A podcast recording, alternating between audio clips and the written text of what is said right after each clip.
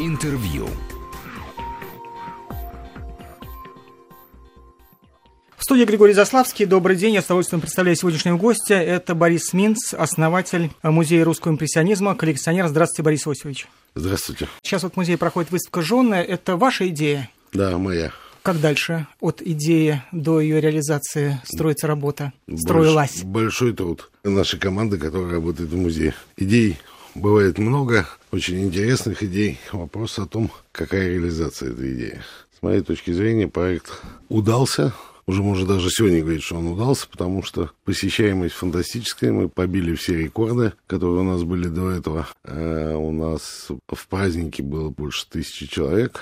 Отзывы самые-самые наилучшие и от посетителей просто, которые любят музеи и любят выставки, и от тех людей, которые профессионально занимаются этой деятельностью. Я имею в виду коллекционеров, директоров музеев и так далее. А вы когда вот придумываете выставку, вы уже э, намечаете, какие картины вам хотелось бы видеть, с учетом того, что есть ваша коллекция и есть сотрудничество уже вашего частного музея с э, вполне такими официальными государственными собраниями. Ну, у вас тоже официальный музей, но я имею в виду там, с какими-то такими уже мэтрами. мэтрами. Ну, вы знаете, на самом деле э, это происходит не так. А, ну вот у меня, в частности, просто э, я, когда вижу какие-то работы, мне кажется, что очень важно понять, как это будет смотреться, если вот именно в этом направлении собрать э, выставку. Понятно, что мы не можем э, изначально точно понять, сколько и каких работ мы найдем и каков объем будет этой выставки, потому что ну, это зависит от очень многих факторов. Ну, например, вот у нас э, была с огромным успехом прошла выставка, есть такая художница Киселева, и мы ее увидели а в Воронеже в музее начали, так сказать, интересоваться ее творчеством. Она была одной из любимых учениц Репина. И, конечно, там нам удалось найти работы не только в России, но и на Западе. Ну, во-первых, мы вообще не, не могли даже себе до конца представить, сколько этих работ и какие они. Ну, в течение там 9-10 месяцев мы эту работу провели, и вот, так сказать, получилась очень красивая выставка. Точно так же в этом э, случае, кстати, те работы жен, которые у меня есть, они, кстати, комиссия их не отобрала на выставку. И Она... как в этой ситуации административный ресурс вы используете нет, или нет? административного ресурса здесь быть по определению не может. Я считаю, что это очень плохая черта для а, все-таки любителя, потому что я все же любитель, я не профессиональный человек, я не имею профессионального образования, а люди, которые работают в музее, они имеют профессиональное образование, и у них есть свое видение, так сказать. И а, отбор производится работ по таким объективным критериям. Ну, то есть вот у меня есть, например, а, портрет жены Кустодиева, он не очень большой, но ту работу, которую они нашли, ну, я согласен с этим, она красивее. Вывешивать, тоже Кустодиева, тоже, тоже, жен... тоже жены, да. Угу. И вывешивать, так сказать, как бы две работы, ну, в общем, это не имеет никакого смысла. Поэтому здесь я полностью полагаюсь на экспертную оценку и на видение наших профессиональных сотрудников, ну, прежде всего, директора музея и искусствоведов, которые работают у нас в музее. Вы уже сказали, что 10 месяцев готовилась выставка. Это нормальный срок для подготовки да. выставки или можно быстрее? Нет, нельзя. Хорошую нельзя. Но просто это же не, не только нужно, а, понимаете, найти работы. Когда уже на, работы найдены, если вы посмотрите каталог, например, жен, там под каждый портретом есть своя история. Угу. Эту историю нужно, так сказать, раскрыть, эту историю нужно сформулировать, ее нужно проверить. Это все время. Если там порядка 50 работ, 50 историй, это нужно подготовить вот такую вот книжку толстую достаточно, в которой должен быть абсолютно выверенный материал с исторической точки зрения, фактурной точки зрения, ну и, соответственно, так сказать, оценка с точки зрения уже непосредственно произведения как произведения искусства. А как вот вообще строится работа частного музея с государственными собраниями? Ну, понятно, что вы известный коллекционер, и до того, как э, открылся музей русского импрессионизма, вы уже помогали разным выставочным проектам и так далее. То есть, да, есть ваш авторитет, с одной, с другой стороны, появился новый музей, и его должны все проверить, там нет ли э, слишком э, открытых запасных выходов, э, ну, и уже более серьезные вещи, там, температурный режим, влажность и так далее, и так далее. А дальше что? Ну, первое, у нас самое современное музейное пространство, не только в России.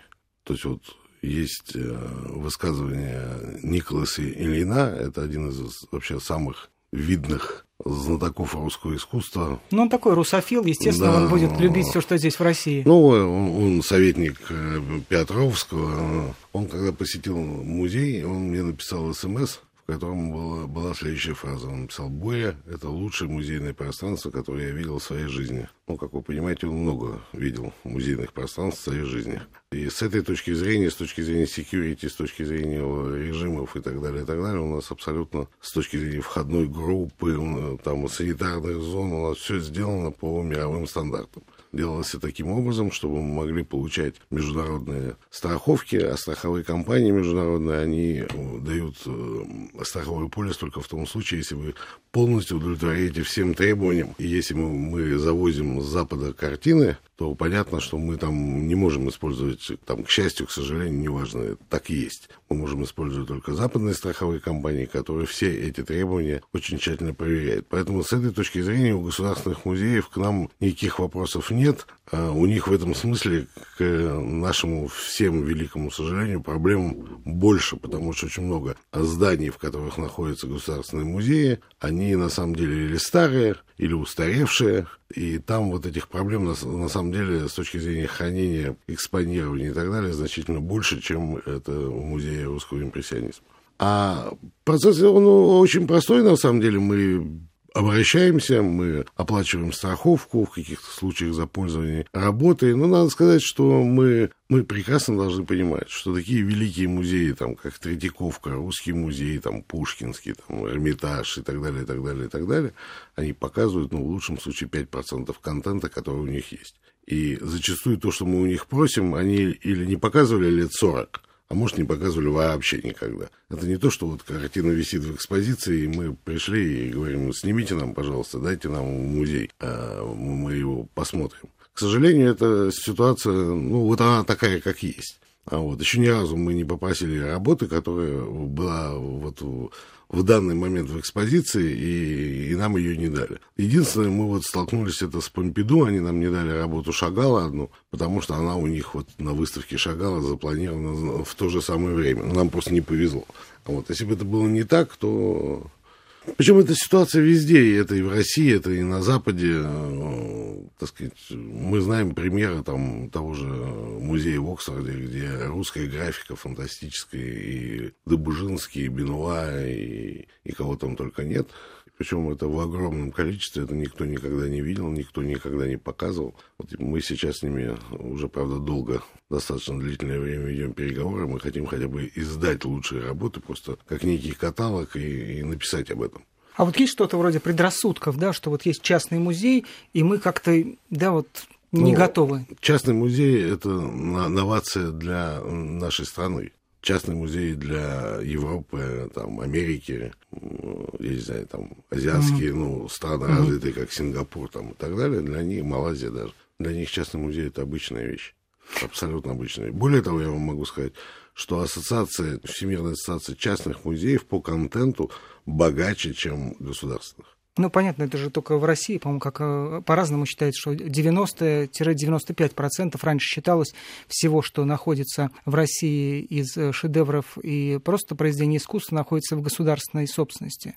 Сейчас, наверное, уже немножко другая Не, ну это просто в 17-м, 18-м, ну, 19 да. годах прошел процесс государствления, а так-то Третьяковка, это же была личная, э, частная собственность, это была личная коллекция. И там огромное количество работ, которые есть там и в Пушкинском музее и так далее, и так далее. Это, это коллекция Щукина. Угу. И мы ее сейчас имели счастье видеть в, ну, в большом таком достаточно объеме там э, в Париже, э, Париже. в центре Луи Виттона. Ну, слава богу, что, так сказать, это все сохранилось, но коллекции эти собраны конкретными частными, ну, физическими лекциями, коллекционерами.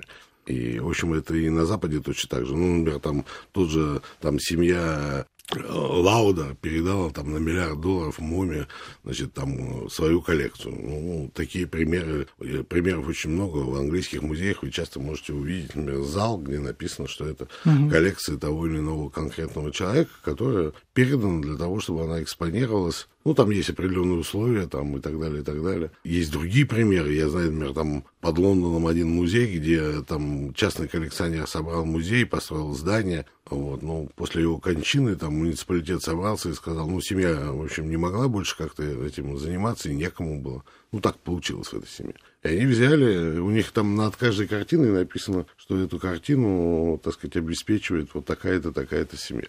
Ну, то есть вот разные есть истории, разные отношения. Но, конечно, в основном это все создано трудом конкретных э, энтузиастов, людей, которые просто это любят, которые этим занимаются. Такая отдельная работа постоянно. Мы должны постоянно смотреть, следить, понимать, какие картины, так сказать, есть, где они могут быть и так далее, и так далее, и так далее. Вы сказали про Оксфорд, про русскую коллекцию, но там за границей это все намного проще, потому что у них э, все фонды оцифрованы и выложены. У нас э, сам музейный фонд э, начал описываться совсем недавно, и только вот в последние несколько лет мы стали понимать, сколько у нас музейных экспонатов, в каких коллекциях.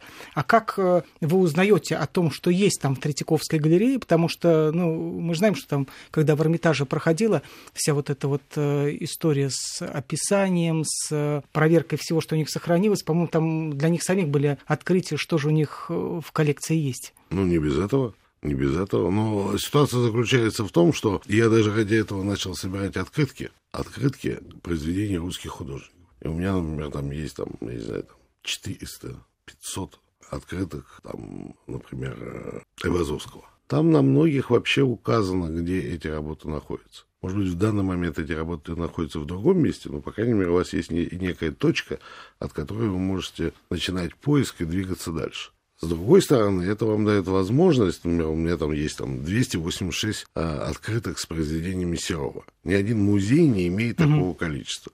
Но зато у меня и у моих коллег есть возможность вообще посмотреть, какие работы у него были. Потому что эти все работы достаточно четко, так сказать, причем часть этих открытых вообще ими самими и перерисован. И в этом смысле мы используем, например, такой э, материал. С другой стороны, профессиональные э, люди, они очень... Э, тот, кто профессионально занимается, тем более у нас, в общем, достаточно такой не широкий сегмент, это русский импрессионизм, мы, в принципе, понимаем вообще, какие работы были, где они находились. Ну, если они куда-то переехали по каким-то причинам, ну, значит, ниточка, она как-то так тянется. Я не могу сказать, что я там прям так до конца тонко-тонко понимаю, как там мои ребята все это находят, но, насколько я понимаю, это происходит именно таким образом. Вообще, конечно, это здорово. Собрание открыток как источник знаний для профессиональных искусствоведов, которые работают в музее, которые, может быть, и благодаря этим открыткам узнают, что же на самом деле было нарисовано тем или другим великим русским художником. Да нет, это больше, наверное, и, может быть, это какое-то такое небольшое подспорье. Вы знаете, вот э, сколько раз я не был на какой-то выставке э, русских художников, там, не, неважно в какой стране, и я обычно, когда выхожу, я обычно звоню кому-то из своих, там, в первую очередь, Петровой, э, директору музея. Я рассказываю и о том, что я вот посмотрел, что мне понравилось, что не понравилось. Иногда я говорю, например, о каком-то художнике, который я не знал раньше, но произведения мне его понравились. Когда я произношу фамилию, обычно она мне, как Википедия, она мне просто какой-то текст выдает, что вот он был там тот, учился у того-то, писал так-то, так-то, так-то и так-то. То есть, ну, профессиональные люди, они очень хорошо ориентируются в этих вещах. Борис Ильич, а вот после того, как э, музей э, открылся уже, вот ваше участие в повседневной деятельности музея, вы э, приходите по утрам, проверяете там, как, что, чего, там, подзатыльники охранникам раздать, там, еще что-то такое, э, сделать замечание уборщице, что неправильно вымыл пол? Нет, я э, не хожу не каждый день, даже не каждую неделю. У нас есть э, такой формат встречи с руководством музея, когда мы обсуждаем всякие стратегические вещи, обсуждаем, что у нас получается, что у нас не получается. Мы обсуждаем там какие-то ивенты, например, если к нам кто-то обращается, если у них есть какие-то сомнения по поводу того, правильно или неправильно, чтобы в музее там происходила встреча тех или иных людей или презентация каких-то компании, потому что к этому я отношусь так достаточно осторожно, мне кажется. Э, это важно для музея, это позволяет ему зарабатывать немножко денег, и это хорошо с точки зрения, когда приходят там топ-менеджеры, они видят это, некоторые там потом каким-то образом начинаются участвовать, участвовать в каких-то наших программах и так далее, и так далее. Но, с другой стороны, здесь нужно быть очень аккуратными, чтобы от пошлости не было никакой. Потому что искусство — это святое. Я напомню, что Борис Ильич Минц, коллекционер и создатель Музея русского импрессионизма в Москве, сегодня гость Вести ФМ. Мы прерываемся на выпуск новостей, и через 2-3 минуты возвращаемся в студию и продолжим разговор. Интервью.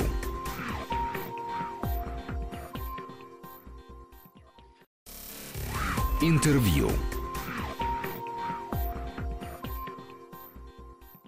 Сегодня гость Вести ФМ – это Борис Минц, коллекционер и создатель Музея русского импрессионизма в Москве. Борис Ильич, а у вас вообще есть какая-то программа по прибыльности музея? И действует ли до сих пор вот вся та жесткость экономической жизни российской, когда фактически частный музей, он э, платит такие же налоги, как, э, ну, например, там пивзавод или какой-нибудь там ларек по продаже спиртных или ну, табачных мы, изделий. Мы, мы же частное учреждение культуры, мы же не коммерческая организация, угу. поэтому у нас есть доход, у нас нет прибыли. Вообще, с точки зрения экономических показателей, для частного музея он очень простой. Мы, когда готовили бизнес-план и вообще всю концепцию строили, у нас был консультант, такой всемирно известная компания «Лорд». Они написали бизнес-план, они написали там ориентирующих, какие доходы могут поступать, сколько билетов. И это все реально для России? Ну, конечно, они занимались как раз русским угу. рынком, смотрели, что, как, чего и почему. Хотя они, конечно, работали везде. Они работали и там во Франции, и в Сингапуре, и, в Англии, и в Соединенных Штатах там, и так далее, и так далее. Они, конечно, исходят из того конкретного рынка, тех условий, в которых будет ну, работать музей. Это правда. Но, с другой стороны, мы знаем лучшие показатели, которые есть для частных музеев, там, в Париже, в Лондоне, там, Рим, самых посещаемых города с точки зрения туриста, который приезжает в город для того, чтобы mm-hmm. сходить в музей. К сожалению, Москва, несмотря на то, что у нас там 200 музеев, в общем-то, не является в этом смысле несколько таким вот центром. У нас приезжают смотреть Кремль, там, может быть, еще какие-то замечательные места, их на самом деле много. Но вот известно у нас, в общем-то, в мире там 5-7 музеев, да, и, так сказать, Третьяковка, там, Пушкинский музей. Пушкинский даже, может быть, в меньшей степени. Там в Питере Эрмитаж, Русский музей, ну и, соответственно, все эти пригороды, там, великие, так сказать, города, дворцы, которые там, значит, располагаются.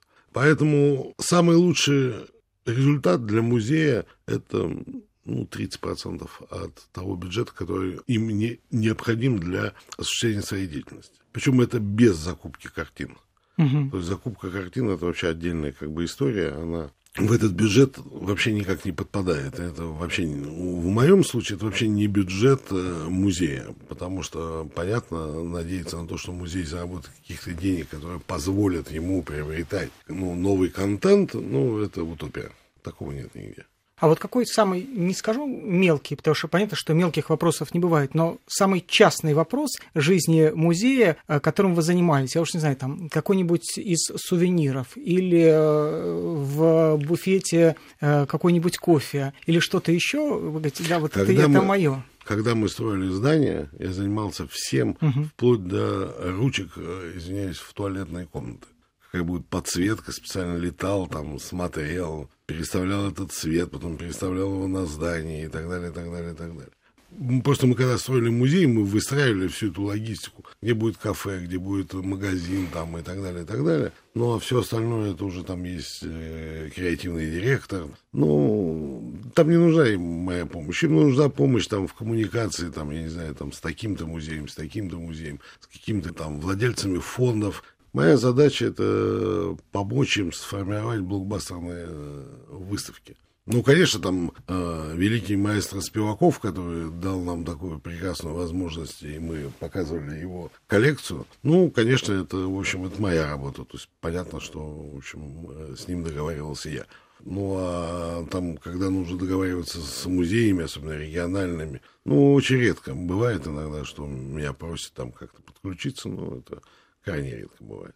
Но я общаюсь там и с, с руководителем музеев и Третьяковки, и с Петровой, из э, Русского музея, есть такая фантастическая женщина, и с другими музеями. Когда приезжаю там в регионы, там, мы когда разговаривали в Воронеже, я тоже ездил, разговаривал с директором музея, там, министром культуры, ну, потому что это государственный музей. Ну, ну, когда мы делали выставку в Болгарии, я тоже встречался с министром культуры, с ним договаривался об этом, так сказать. Есть вот такие какие-то вещи, которые, конечно, важны с точки зрения вот э, такого выстраивания коммуникации. Потому что частный музей, и, конечно, им хочется, чтобы человек, который формирует бюджет этого музея, он, так сказать, подтвердил, что да, это все важно, все интересно, это все, все, что мы написали, все на самом деле будет профинансировано и так далее. Ну и, конечно, там, например, когда мы в Болгарии, например, по, там, в течение двух месяцев двух с половиной показывали выставку русского импрессионизма в Национальной галерее на Центральной площади, если вы когда-нибудь были в Софии. А вот, да, и вот они, оно, а, у них галерея состоит как бы из двух таких крыльев. Они левую часть отдали нам, а в правой оставили ну, ту постоянную экспозицию. Ну, это правильно, потому что люди, многие приходят в музей просто посмотреть конкретную экспозицию ну, своего музея. Да, тут, когда они приходят, и там нет ничего своего, ну, из... Ну, да. Э, да, для них это некомфортно. Без трех богатырей. Да, да, без трех богатырей богатырей. Ну, конечно, я ездил и на открытие, там был министр культуры, там было что-то 18 послов и так далее, и так далее. Там 35 лет, там с Горбачевских времен, так сказать, не было э, такой вот полноценной э, выставки русских художников. Вот именно какой-то такой тематический, например. Скажите, а как вот сейчас пополняется, вы сказали о том, что это отдельный бюджет, как сейчас пополняется музей? И вообще, э, есть ли что-то, что вы покупаете для музея, а что-то вы покупаете не для музея? Есть даже то, что я покупаю для музея, а музей потом не берет. И такое есть. Пополняется оно следующим образом. Ну, мы получаем каталоги угу. со, со всех практически аукционов мира, выбираем оттуда работы, обсуждаем их. Но если удается, то, например, там в Париж, там и куда-то там в Лондон есть возможность, или я еду, или едет там Юлия Петрова с кем-то еще, например, она любит, чтобы не одна. Вот. Или мы с ней, ну, это так сказать, не часто бывает, но бывало такое. Вообще, в принципе, во всех этих местах у нас есть представители, и, в общем-то, некоторые, ну, да, работы, это не нужно. некоторые работы, которые мы знаем, то мы можем их покупать, что называется, не надо ходить и смотреть на нее. Хотя очень важно встать перед работой и посмотреть. Зачастую мнение меняется. Ну, вот, по крайней мере, у меня это было неоднократно. Другое дело, что я просто люблю ходить на аукционы. Ну, mm-hmm. мне просто нравится, как все это происходит. Вот, интересна реакция людей. Интересно, как когда вы находитесь в зале, вы видите, на что люди реагируют, что вызывает у них интерес. Иногда это очень такие интересные, нестандартные для меня, например, закономерности. Мне кажется, что вот эта работа, она вообще будет неинтересна. А на нее, так сказать, оказывается, есть какой-то такой достаточно, или там художник, и очень большой спрос. А есть, наоборот, такие вещи очень странные. Например, эм, значит, есть такой Рабин, художник э, известный. Да. Оскар. Оскар Рабин, да. И Оскар известен как, ну, своими работами, там, «Стол», «Селедка», газета «Правда», еще что-то такое. Это такой целый пласт, так сказать, живопись, э, очень интересный, который он сформировал в свое время. Но он тоже был когда-то молодым. И вот я был на аукционе у нас здесь, в Москве. Причем случайно успел доехать. И я, в общем, как-то, так сказать, ну, я видел там работу Рабина, значит, она такого очень импрессионистического вида и по колориту, и по стилистике, так сказать, я бы сказал, даже по композиции в какой-то смысле. Я думал, что за нее будет какая-то такая страшная борьба. Я ее купил на втором шаге, там кто-то что-то по телефону, что ли, было, я не знаю, на втором шаге я ее купил. И никто не отреагировал, и даже аукционист, что бывает крайне редко, он сказал, что вот там господин под номером таким-то, там типа 5, 7, 9, я не помню, какой у меня там номер был. Вот, я вас поздравляю, вы говорит, взяли фантастическую работу, я очень удивлен, что никто этого не понял. Когда я ее принес моим замечательным девушкам, она, она была, по-моему, на открытии, да? Да, она была на открытии, да. Они вообще были в полном изумлении от того, что она вот, вот, как это, да, почему я ее взял очень, ну, в общем-то, ну, это относительное понятие, я, я понимаю, что mm-hmm. них, э, когда а, мне не нравится это, когда некоторые коллекционеры говорят, да, это дешево, это там стоит там 10-15 тысяч долларов. Для нормального человека 10-15 тысяч долларов это огромные деньги, и говорит, что это очень дешево. Но с точки зрения, так сказать, цен на работы, там, того же Рабина, это, конечно, дешево. до того, как вы открыли музей, была известная история, когда Игорь Маркин открыл свой музей, потом закрыл свой музей через какое-то время. Вот э, ваш опыт, он такой совершенно очевидно успешный. А вот после того, как вы открыли музей, кто-то из ваших друзей, знакомых, э, частных коллекционеров, посмотрев на то, как это получилось у вас, они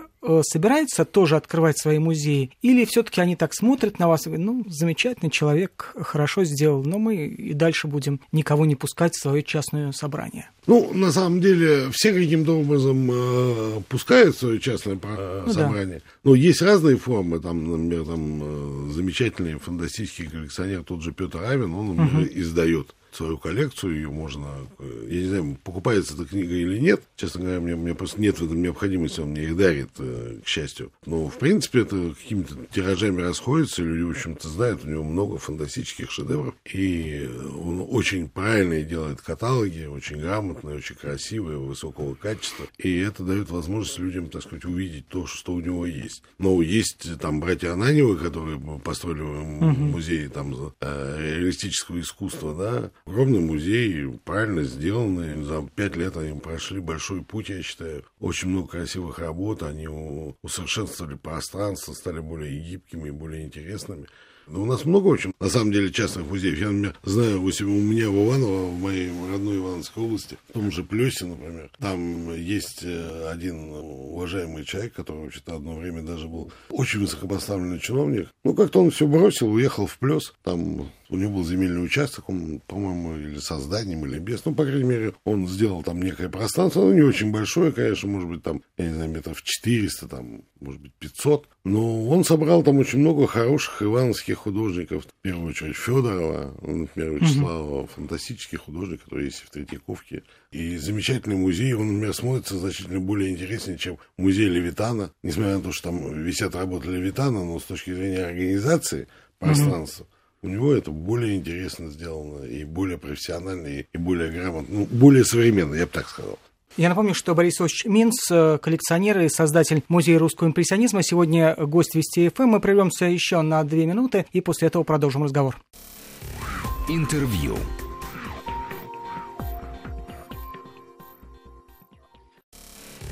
Интервью.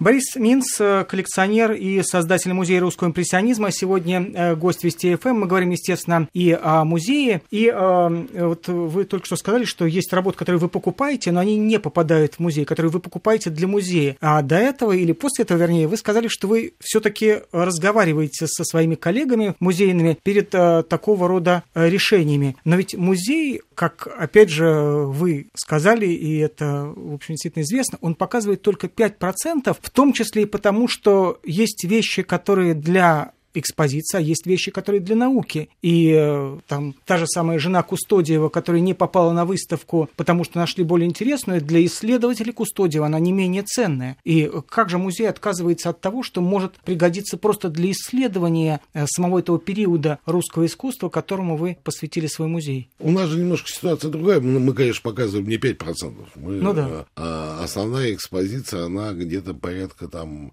50, может быть, процентов э, работ, которые импрессионистических, mm-hmm. если говорить, которые у нас есть вообще. Поэтому мы каждую выставку, когда мы новую временную выставку делаем, то есть вот, грубо говоря, у нас был Шемякин. Угу, ну, другой Шемякин, да. Другой Шемякин, да. У нас была экспозиция, а, основная экспозиция такая. Потом мы сегодня показываем жен. Мы ее основную экспозицию меняем там на 15, 20, 25, ну, в зависимости от ситуации. В зависимости от того, что-то мы подкупили, или просто там как-то по архитектуре, еще там каким-то соображениям. Здесь смысл очень простой. Смысл заключается в том, что, э, конечно, там супершедевры, там, Кустодиева, там, я не знаю, Кончаловского, там, и еще каких-то вещей мы не меняем. Они как висели, так и висят. Но есть много работ, там, Коровин висел один, потом Коровин висит другой, но мы специально это как бы поддерживаем некий интерес для того, чтобы человек, придя на временную выставку, спустившись, так сказать, в залы основной экспозиции, увидел для себя что-то новое. Я неоднократно, там сказать, вот э, слышал, например, от посетителей музея, потому что у нас так сейчас уже сформировался такой некий костяк, я, я думаю, где-то порядка, там, может быть, 700, э, 800, может быть, тысяч человек, которые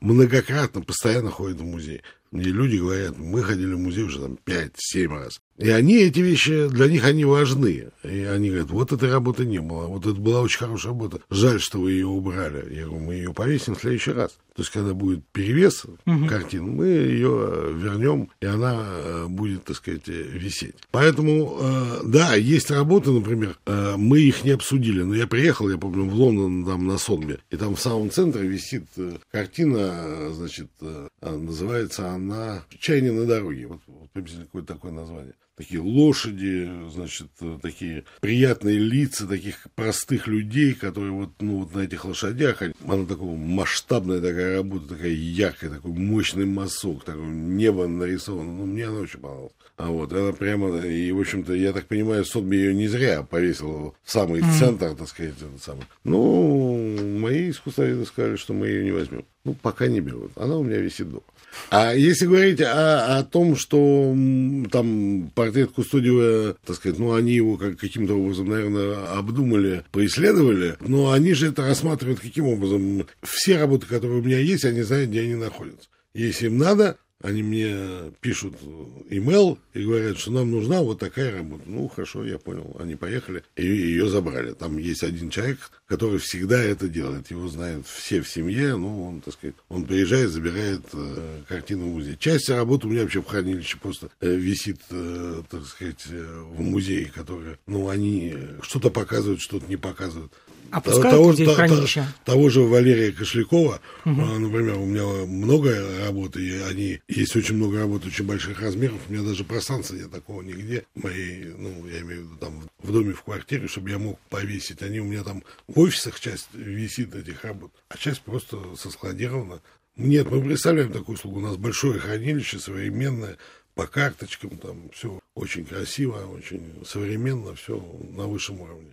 Но очень многие мне говорили о том, что вот нужно место для того, чтобы хранить там и так далее, и так далее. Но я бы не сказал, что это пользуется каким-то большим спросом. Есть какие-то такие отдельные клиенты, которые приходят там на какое-то время, оставляют картины на хранение. Но мы предполагали, что это некая статья, которая нам позволит, так сказать, угу. иметь какой-то небольшой доход, но, в общем, она ничего не дает. Ну, мы складываем по мере поступления новых работ, мы их складываем просто, так сказать, в наше хранилище, ну и храним там идеальные условия, температурный режим, все, все правильно сделано. Музей русского импрессионизма – это такой известный ваш проект. А вы, в общем, известны многими проектами, а каких-то известно, а каких-то неизвестно. Там, я знаю, как э, там, Иосиф Архильгаус э, вам благодарен за то, что э, он мне рассказывал его лечение. Вы принимали участие, о чем значит, никто не знает и не рассказывает. Какие вот благотворительные проекты, которыми вы дорожите? Да? И тем более, что просят у вас все, естественно. Ну, если говорить о том, чтобы кого-нибудь вылечить, то это у нас очень распространено длинная история. Мы, на самом деле, там, я являюсь членом правления, это фонд Романовых, это клиника в Санкт-Петербурге, которая занимается детьми э, с церебральным параличом.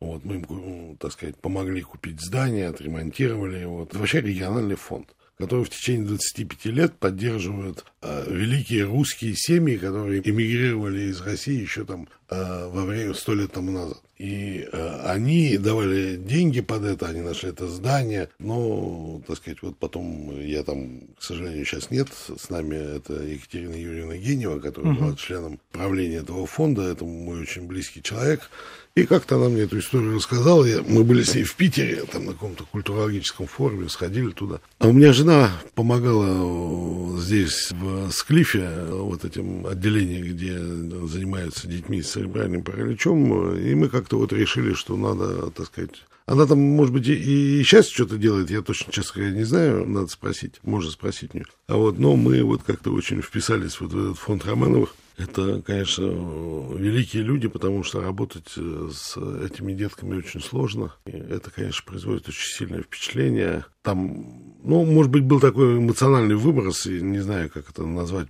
правильно. Я когда туда приехал, мы шли с, с профессором, и маленький мальчик, там, не знаю, лет 6-7, наверное, он встал. Там готовят специально для них всякие такие штуки, mm-hmm. которые позволяют им... Фонд тоже это их делает, в том числе. Я ему говорю, а что он плачет? От того, что больно? Он говорит, да, больно. Говорит, но плачет он не от того, что больно, а от того, что он встал. Потому что он там 6,5 лет ползал А сейчас он стал как все. Для него это совершенно другая история, это новая жизнь. Вот. Там очень много детей, уже более 10 тысяч детей уже, так сказать, прошли по этой методологии. Причем это очень современная методология. Они вот не, не в прошлом, по-моему, году ездили в Швейцарию, получили там такое подтверждение того, что там вообще каких-то два центра только в мире вот там комплексная такая вещь. Они и физические упражнения делают, они там и занимаются там как-то и музыкой, и, в общем, все так очень интересно.